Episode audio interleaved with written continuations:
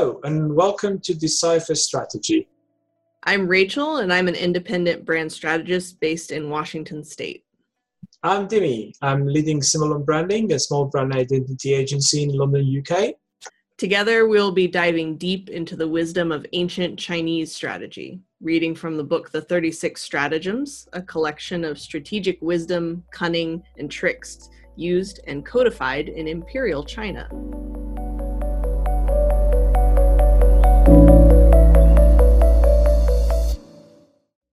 Um, so I had to dig into the history of it to really understand what um, this strategy was referring to because it uses specific names. Obviously, it's meant for people to read and go, oh, yeah, I remember that point in history.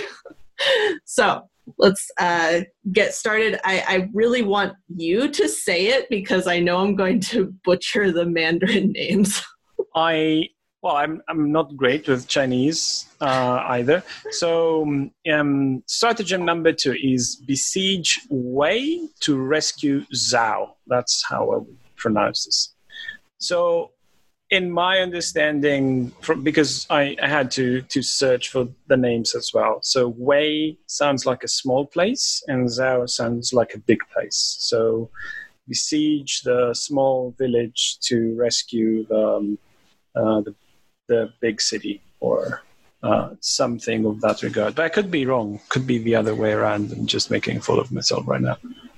No, it's all good. Um, uh, I actually pulled up, and I have it in front of me right now. Is um, it was a battle that was fought between the states of oh goodness um, two states during the Warring States period of Chinese history. Um, in 354 BC, an army from Wei was laying siege to Handan, the capital of the state of Zhao. The next year, Zhao turned to another neighboring state for help. So, two generals came in from um, that neighboring state and they set out a strategy to help save Zhao from this besiegement. And the way that they did it is they um, set up a couple of different um, situations where they, they they pretended to lose a battle so that the besieging army would feel like these reinforcements weren't really that strong. So he would send even more army to besiege the capital like he's about to win. So they trick him into thinking he's about to win. And then they send more of their army to actually go and um, besiege the attacking uh, city and state. I think the um, the big thing is uh, how do we break this down? How do we uh, unpack this? And again, for me, I just simplify it like it's a um, it's big place and small place. That's the that's the main uh, uh, the main approach. And your historical fact uh, gave me a third um, situation, whereas you employ a third party and they uh, they do some attacking and defending as well. So um, so yeah, um, how do you want to unpack this? Um, well, like you said, first thing to do is to to to simplify it um, in some way, so you can kind of examine the the, the pieces at play. So um, for me, what it made, what it caused me to think of was situations where, um, say in in business, in a, a lot of times companies are competing for market share in their industry. So there might be a situation where company A, Zhao, is um, getting really fear like fierce com- competition from this other company and product, and they're really losing like they're they're losing ground to this new um, this new product, and they would then rather than just trying to fight head to head what if they put their resources into um, into launching something new that takes ground in another area that this company this other company may have market share in as well but they're not putting their resources there at the moment. So you take advantage of what they're not paying attention to and fill that gap yourself rather than trying to fight head to head and maybe even like lose that battle to win a, a, a different battle I had a similar thing. So if you're a fast food restaurant, for example, and you can't compete on the burger side, you can compete on the milkshake. That's that's the idea. So you give a secondary, um, a secondary uh, priority. Uh, you make it your uh, strong suit, and then you, you go for that. I, I had some I had some other things as well. So uh, in terms of um, not competition between between businesses, but uh, basically on ways to approach um, consumers is is another way.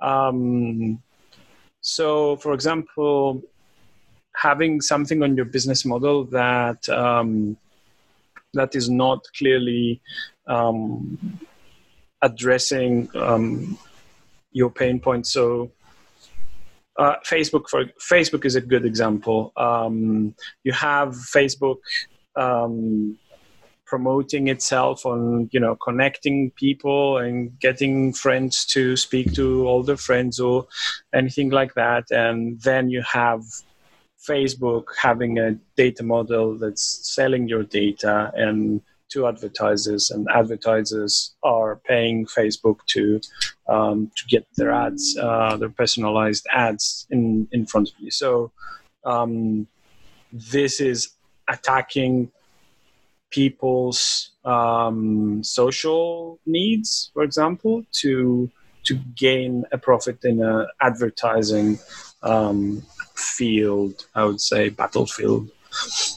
The issue with Facebook and similar models where it's exploiting uh, social needs or um, information needs and then selling the data um, for advertising, it's, it's a very current uh, issue and cut, like it's a whole discussion um, by itself. so that I, I, would definitely say is um, the more nefarious use of what is a pretty neutral strategy. Um, as far as it, it's not as um, the strategy itself is not as um, snake like i can't think of the right word. Yeah. Uh, sinister yes. Is not as sinister as some of the other strategies come across. This one's mm. pretty like yeah you could really use this one in a, either a good or a bad way just depending on um, what your purposes were your intention. Um, when it comes to something like uh, big data, um, I feel like this strategy does get used for what ends up being a rather nefarious end because the ramifications of that model it doesn't really seem like they're thinking that one through as far as what the actual anthropological ramifications are. Mm. Um, but I do know that it's not really going unnoticed either, and there's a lot of really smart people talking about it um, as to where where we go from here. I think I think you said it right. I think it's a fairly neutral thing, like um, shifting your business model um, from one way to the other. So you play into one um, one thing with the uh, with your users while you're getting money from a different uh, different aspect. There's um, there's definitely one one similar shift that I found um, has been very helpful is there are so many ways that businesses um, create stuff just to um, uh, they, they create culture basically just to to to gain money in a different situation. I think um, uh, Mattel uh, has done this uh, in a great way, where they made cartoons uh, in order to sell toys, like um, um, He-Man and the Masters of the Universe, or Thundercats, or uh, everything. Everything around that era, they were just making great cartoons. Uh, so that they could sell more toys uh, based on these. So you, we, we have this sort of uh, the first uh, glimpse of a franchise culture situation where um, you know you have all you see it in Star Wars now. You have all these sort of uh, merchandise that is the main the main way to promote the main way to for revenue gain. But on the other hand, you have these um, well I won't comment on the current Star Wars, but um, a great model of uh, of creating culture in order to uh, get money elsewhere, and that's not that's not evil. That's actually that's a great idea in my mind. I'm trying so, to think if that literally maps to the strategy or if it's just similar. So besieging Wei is trying to get uh, the box office well to rescue Zhao, which is the uh, the toy or merchandising selling revenue stream. I see. Yes. In my head, that's, yes. that's how I mapped it. I don't think there's a one one for one. Like there's there's there's not an ultimate mapping of these things. I, I think we're just trying to find um, connotations mm-hmm. and similar situations in modern society. But I don't think there's a, uh, a better way to map this than than not. It's just a. Well, what I what I what I like about this one is it's um, it's very observable, and it's observable in a lot of different ways. Hmm. Um, each of the three examples that we have um, are very different, but could be interpretations of this type of approach. Um, so, what do you think if this type of strategy were to be overlooked or ignored? So there's there's two there's two situations. I think um, to see it from a con- consumer perspective, if if you know this, you you might be don't want to say, you might be tricked uh, from uh, evildoers. So being being aware that this is um, this is uh, this is a situation that you might encounter in your in your civilian life. That's uh, that's important. Um, there's the the internet saying that uh, whenever a product is free, you're the product, and I I can get behind this in in many situations. So. Um, in in business, ignoring this uh, means that sometimes sometimes you you might feel that you're really strong and um, you you cannot see how um, something that you overlook as secondary might be uh, damaging your business. Um, for example, uh, not caring about your milkshakes if your burgers are so brilliant or um, you know things like that. I think um, they all play a role, and market share is is something really volatile in these situations, and you have to be aware of uh, where your competitors might hit you, basically. Yeah. So if we flip it in the sense of who we're um, empathizing with in the situation. Um, if you're the company that's gaining a ton of ground uh, with your you know you, you've come into the market you're gaining a ton of ground you really feel like you're winning it can be very easy to become complacent um, in other areas such as leaving your capital city undefended uh, have somebody, either a third party or even the company that you're a lot of market share over, come take from the back side essentially. Um, like you said, through the through the um, through amazing milkshakes. In the direct answer to the transgression, the danger for a business is that um, they they lose really big So Yeah. they've put all of their resources into this effort, and then ultimately they lose.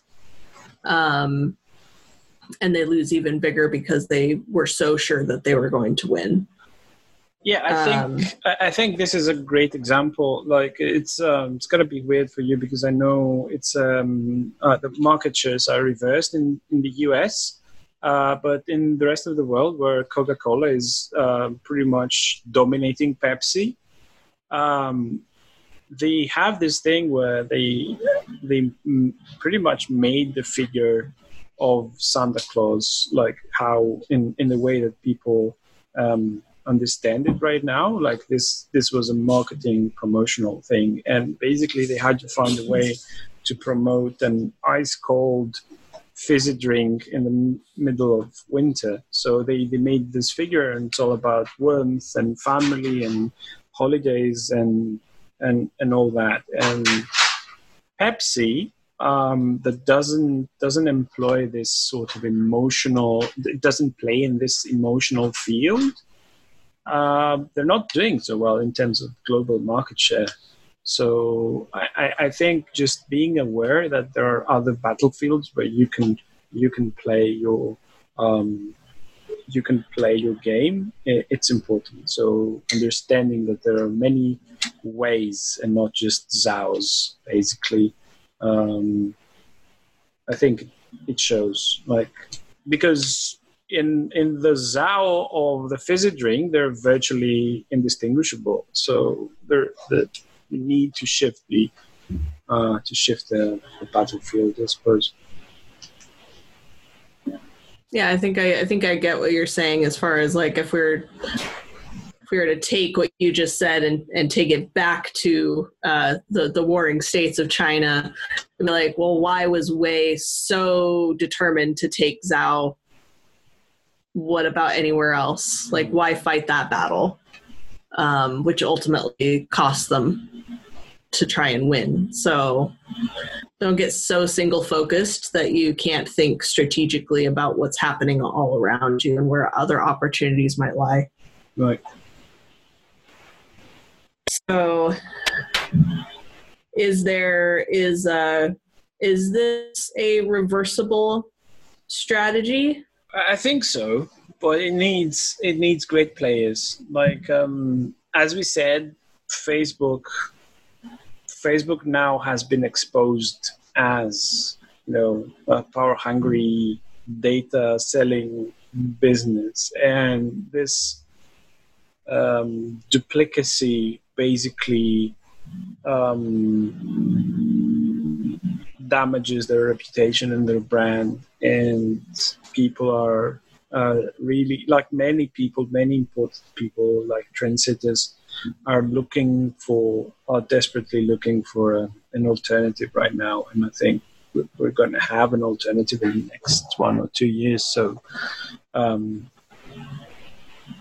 I think if if they would if they would just be an advertising business, they wouldn't have this backlash right now. But they were trying to, to get into the social and friendship making business, and that um, that sort of um, hit them back, I suppose.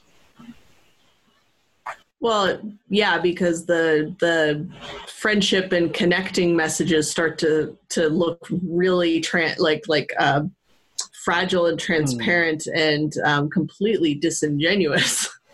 Right. um, and that's the danger of building your brand on something that is a veneer and not what's really going on. So if your brand is actually supported underneath by like your your values and you stand behind it and your money actually like follow the money. If the money actually is supporting those same values then you, you're not um, exposing yourself to being found out uh, as being completely disingenuous. And i think there's um, there's an interesting tension between how corporations have operated for a long time where nobody could really find out what was going on behind the scenes. They could kind of say whatever they wanted to say, whatever would sell. Mm. Um, and nowadays i mean they still try to do that we see that all the time facebook as an example um, but they are much more easily found out than they were 30 years ago 20 years ago um, it's it's much easier for these things to be exposed which is why i think that they corporations businesses doesn't matter really what size the the more you can focus on actually being genuine and backing up what you say with action then you're not going to end up with that type of facebook situation where people really kind of loathe you mm-hmm. if they're not apathetic towards you they're kind of like they they really don't like you and you've damaged your reputation for the long term yeah i agree so in these situations like playing it safe and being very um, very focused on the on, on the field that you're actually serving and uh, where you're playing the battle. I think in the long run it would be more valuable to them just to, to play it like this and say going to be an amazing advertise like we're going to be the most sophisticated advertising company in the world and that would serve them better. And even if they said like we're going to sell your data, it's going to be very accurate, very uh, dependable. If, if, they had marketed in such a way and saying we're going we're going to be the best data miners in the world, I, I think it would they would still fare better than what they've done right now, where um, there's this sense of exploitation uh, from um, on on on behalf of uh, the users and yeah.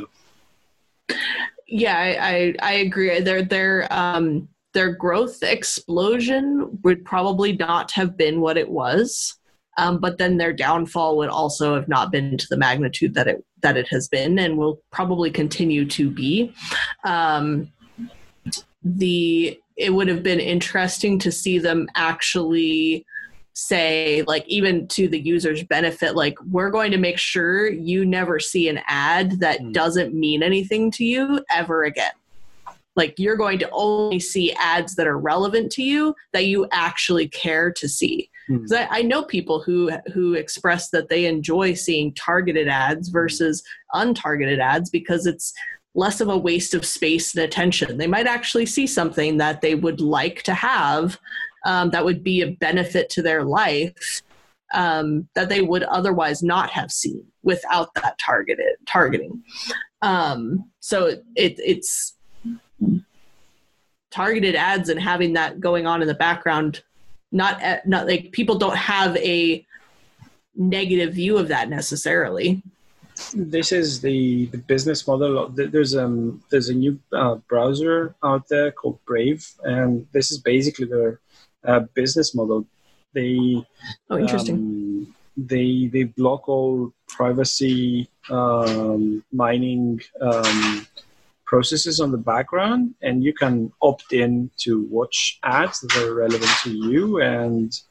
Um, so you do this in a, in a very controlled way where you know that you're being exposed to these ads and this this is clearly how they make money like they uh, they, they, it's part of the mission statement. That's that's fair. Like this is more. Um, uh, I, it's more clear. Like let's say, I'll use the word clear. Yeah, there's um, and that makes sense that that some a product like that would have come out of this situation because the gap be, the gap that was exposed was transparency and returning control to the user versus just being opted into things without mostly without their knowledge because uh, things like terms of service and stuff like that that come up with everything because they're legally contracted to um, uh, maybe 1% of people actually read through everything because lawyers, so many. Only lawyers. Right? Yeah. Um so it, eh, that's another thing that i would like to see an evolution happen whereas like it's it's that there's an something where it's beyond legally contracted to and somebody actually says hey So you can actually go in and read all the legal documents. Here they are. But here is what it means to you in plain in plain English. There are some there are some people do this, like they, they go on a plain English um, terms of service. I have been have been reading a very interesting um, very interesting book uh, that has a section on this, and basically it speaks about uh, short sentences versus long sentences, and there's this stupid um, understanding that if, if you don't try to condense all everything you have to say in a single sentence, it's going to be a Frankenstein of a sentence that has you know open clauses and and whatever. Uh, for some reason, it's not going to be uh, legal, but it is. So uh, there is there is there is a movement for for the simplification of legalese, and that's. What's the name of the book? So the book is um, called "How to Write, Speak, and Think More Effectively," and it's basically about um, simplifying language uh, in the way you write and the way you read, I suppose. You mentioned how you think that in the next um, year or two, we're going to see some kind of alternative to Facebook. Mm-hmm. Um, probably several alternatives because they because Facebook has their fingers in a lot of pies. Mm-hmm. Um, and I I also see Facebook really scrambling to get ahead of that. Mm-hmm. So, um, purchasing Instagram would have contributed to that strategy. Um, purchasing our um, WhatsApp. Uh, did they, they, purchased WhatsApp? I don't yeah. think they started that one. Um, and some of these other things where it's like, um, no, it's not under their name. They finally put from Facebook mm-hmm. on Instagram when you load Instagram, but for a while it wasn't actually there. I, I think this, um, uh, I think I think this is this is a result of the backlash. I think what happened was um, Instagram was very popular and Facebook was uh, Facebook uh, Facebook's stock was dropping really quick. So basically, they wanted to to get some of the public approval that people had for Instagram just to shift their um, uh, Facebook public image. That's that's my understanding uh, from from what I've seen in the public space.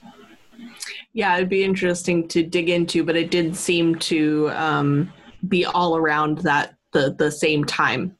Um, and to to me, what I feel like I've observed is Facebook mo- making a lot of very intentional moves and some of them have been really big investments like buying instagram. Um, but there's been a lot of refinements within facebook's platform itself as they're trying to uh, deal with some of the user interface problems. Um, and then also um, some of the appeals to small business and e-commerce. And uh, so they're they're they have their um, their day to day users, but they also have their business users.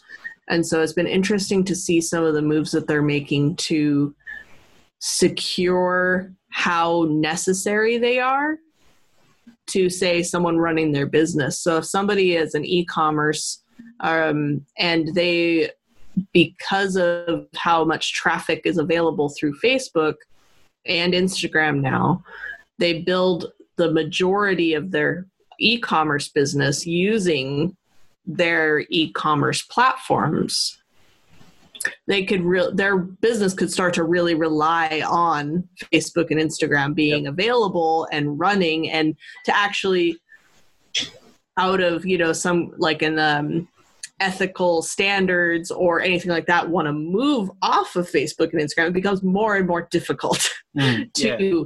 disassociate yeah. from it um, and it's it's it's difficult now for somebody even just in their personal preferences to be like hey i'm not on facebook or instagram or whatsapp or any of the things associated with facebook it's the same kind of thing as like trying to boycott Amazon. Yeah, It, it's becoming more and more difficult to. and and you have no you have no idea. There's there's actually there's actually a reporter who tried to quit or each of the big five tech tech firms for a week, and like not just quit in terms of um, of uh, using them, just blocking everything from the domains and the internet was just unusable. So there are so many things like we rely on google for fonts on our websites. We rely so much on amazon's internet infrastructure for delivering content to pretty much almost every website. Like if you block all amazon ips like it's the internet is unusable really i, I think apple was the least um, um, intrusive in terms of how people could quit it or not. But it's yeah, it's insane. Yeah. So I, I, I the the issues with big data and all of and, and freemium and the more aware people are getting of like exactly what you said, which is if something is free, then you're then you're what they want. Um, it's. Carry on. I was just gonna say it's. it's